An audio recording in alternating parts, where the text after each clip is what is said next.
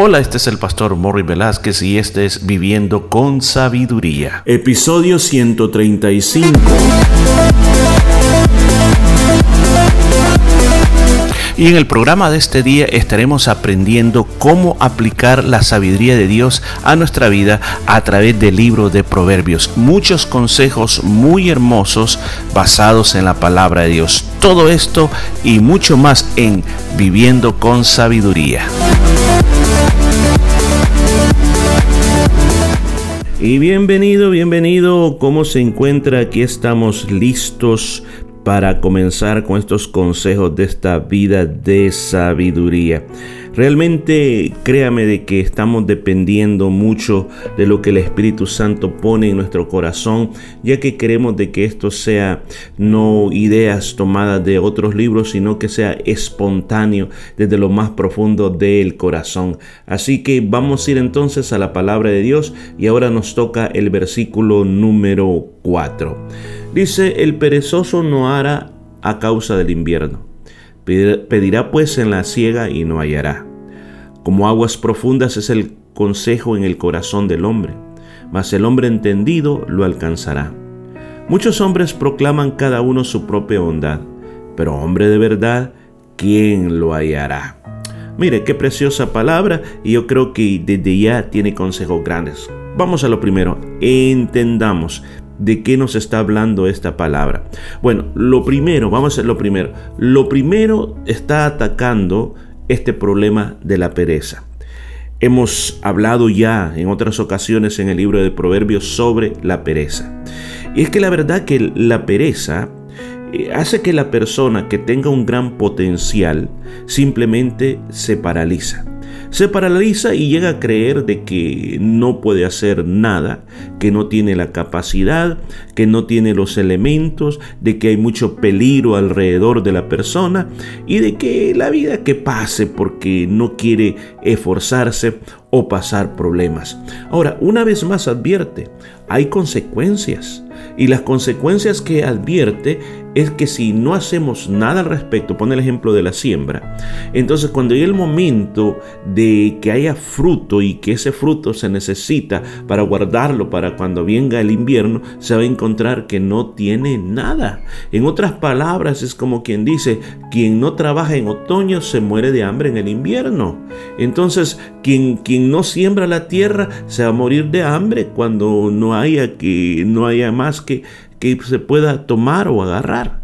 Entonces, este llamado en este primer versículo es hacer personas diligentes, hacer personas esforzadas, hacer personas que no en qué etapa de la vida nosotros estemos, no nos detengamos, no nos llenemos de pereza. Muchas veces necesitamos tener la mente ocupada, necesitamos tener proyectos en nuestra cabeza. Si usted es una persona que vive así, con esa, llamémosle, atadura de la pereza, usted no va a querer levantarse, usted no le va a encontrar sabor a la vida, usted quizás el único deleite que va a encontrar es en la televisión y dormir y comer. Pero cuando tú en tu vida personal, independientemente que no estés trabajando, que no estés estudiando, en tu casa puedes tener proyectos, proyectos ediyoruz. Como eh, hacer pequeñitos estudios bíblicos de un versículo, mandar versículos bíblicos a otras personas o plantas. Tú te puedes dedicarte a las plantas en tu casa o, a mejorar habitaciones en tu casa, a pintar, a colorear. Hay muchas formas como nosotros podemos mantenernos activos durante todo el día y ahí quizás se me olvidaron muchas más. Usted mismo puede traer a su mente qué otras cosas tú puedes hacer. Vemos el versículo 5, dice, un buen consejo, un buen consejo es como el agua de un manantial. Y el sabio va a, tratar de aprender de los demás. Un buen consejo. Qué buenos son los buenos consejos, ¿verdad?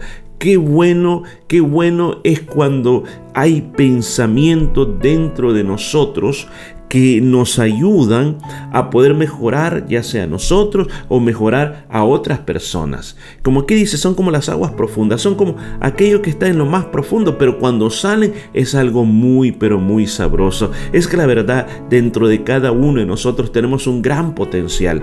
Tenemos cosas grandes que podemos hacer para Dios, cosas grandes que podemos lograr. Ay, me recuerdo, nunca se me olvida vida lo que dijo Jorge Lozano, un, un adorador, un salmista de allá de, de los años 90. Él decía, miren, decía, el, la, mina más grande de talentos y tesoros, ¿sabe dónde está? Y él dice, en los cementerios. Porque hubieron muchas personas que tenían un potencial muy grande, pero nunca lo usaron, nunca lo sacaron hacia afuera. Y eso es lo que pasa. Cada uno de nosotros tenemos ese gran potencial dentro de nosotros, pero no lo sacamos, no lo ponemos a trabajar. Entonces dice, el que la persona sabia, la persona entendida, es la persona que hace que eso salga hacia afuera, que lo descubre, que esa persona dice, ese es el potencial que hay en mí, me voy a preparar, lo voy a hacer mejor. Yo el ejemplo de mi vida personal. Llegó un momento en que desde muy pequeño eh, en las cosas de Dios, haciendo tantas cosas, eh, tocando la guitarra, eh, recuerdo inclusive trabajando en la escuela dominical de niños, trabajando en los jóvenes, inclusive vine a Australia y decía, Señor, ¿en qué tú me quieres usar? Yo no sé para qué tú me quieres, qué es lo que tú deseas de mi vida. Y recuerdo de que comenzamos unos grupos de, del hogar por las casas y recuerdo que uno de los libros que elegí para estudiar fue el libro de Apocalipsis. Y lo comenzamos a hacer, lo comenzamos a hacer con otro hermano. Y de repente este mi otro hermano me dice, me dice, mi mira hermano, me dice, yo, yo creo de que solo vos enseñar, me dice. Porque yo veo en ti, me dice, que Dios te ha dado el don de la enseñanza. Y en ese momento me quedo, ¿ah? Y ese momento fue como una palabra reveladora, profética, y comencé a ver hacia atrás y comencé a pensar y rápidamente vi y el Espíritu Santo me lo confirmó.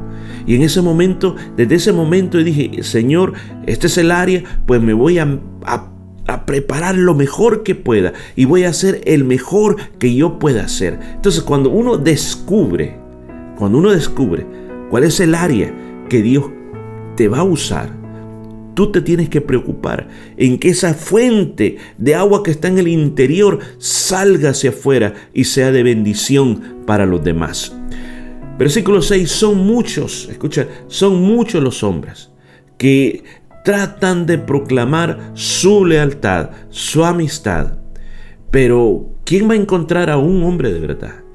¿Quién va a encontrar un hombre digno de confianza? Un hombre con integridad.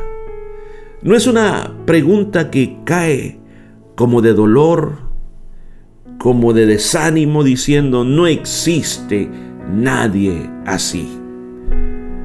En cierta manera, hay una verdad en eso. Gente 100% íntegra cuesta encontrar. De alguna manera o en otra manera fallamos. Como en el plano humano estamos tan corrompidos, y vivimos en un mundo corrupto, es tan complicado. Pero fíjese que hay algo que a partir del Nuevo Testamento comenzó. Y cuando vino el Señor Jesucristo, Él vino hombre y 100% Dios. En su parte como hombre, Él nos vino a mostrar, escucha, nos vino a mostrar que es posible vivir en integridad. Ahora, ¿cómo? ¿Cómo? ¿Cómo? ¿Cómo? tenemos esta naturaleza humana. Pero cuando yo rindo mi corazón a Jesús, el Señor nos da el nuevo nacimiento. ¿Qué significa el nuevo nacimiento? Ese espíritu humano es conectado con el Espíritu Santo.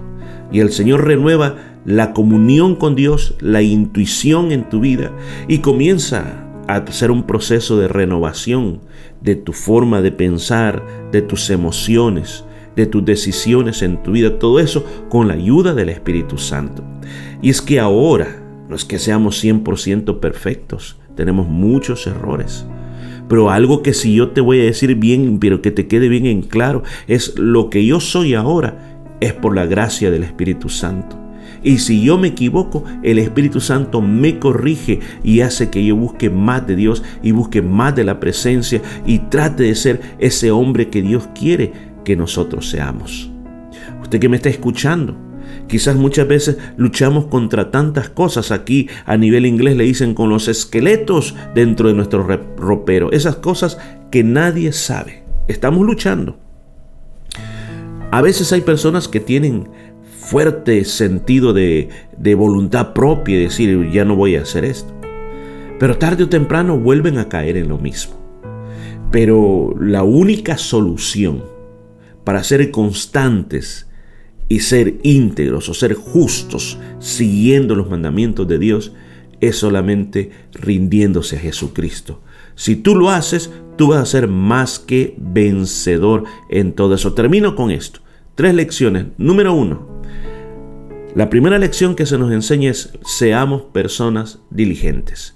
No dejemos que la pereza nos amarre, sino que por el contrario, busquemos más y más estar ocupados siempre. En segundo lugar, descubre lo que hay dentro de ti. ¿Cómo? Comienza a ver cuáles son las habilidades que tienes en tu vida. ¿Por qué la gente te dice, wow, usted sabe hacer eso? Entonces explota esas habilidades y especialmente para servir a Dios y a, a tu familia, a tu prójimo. En tercer lugar, eh, de verdad que cuesta ser una persona íntegra, pero ¿quién dice? imposible.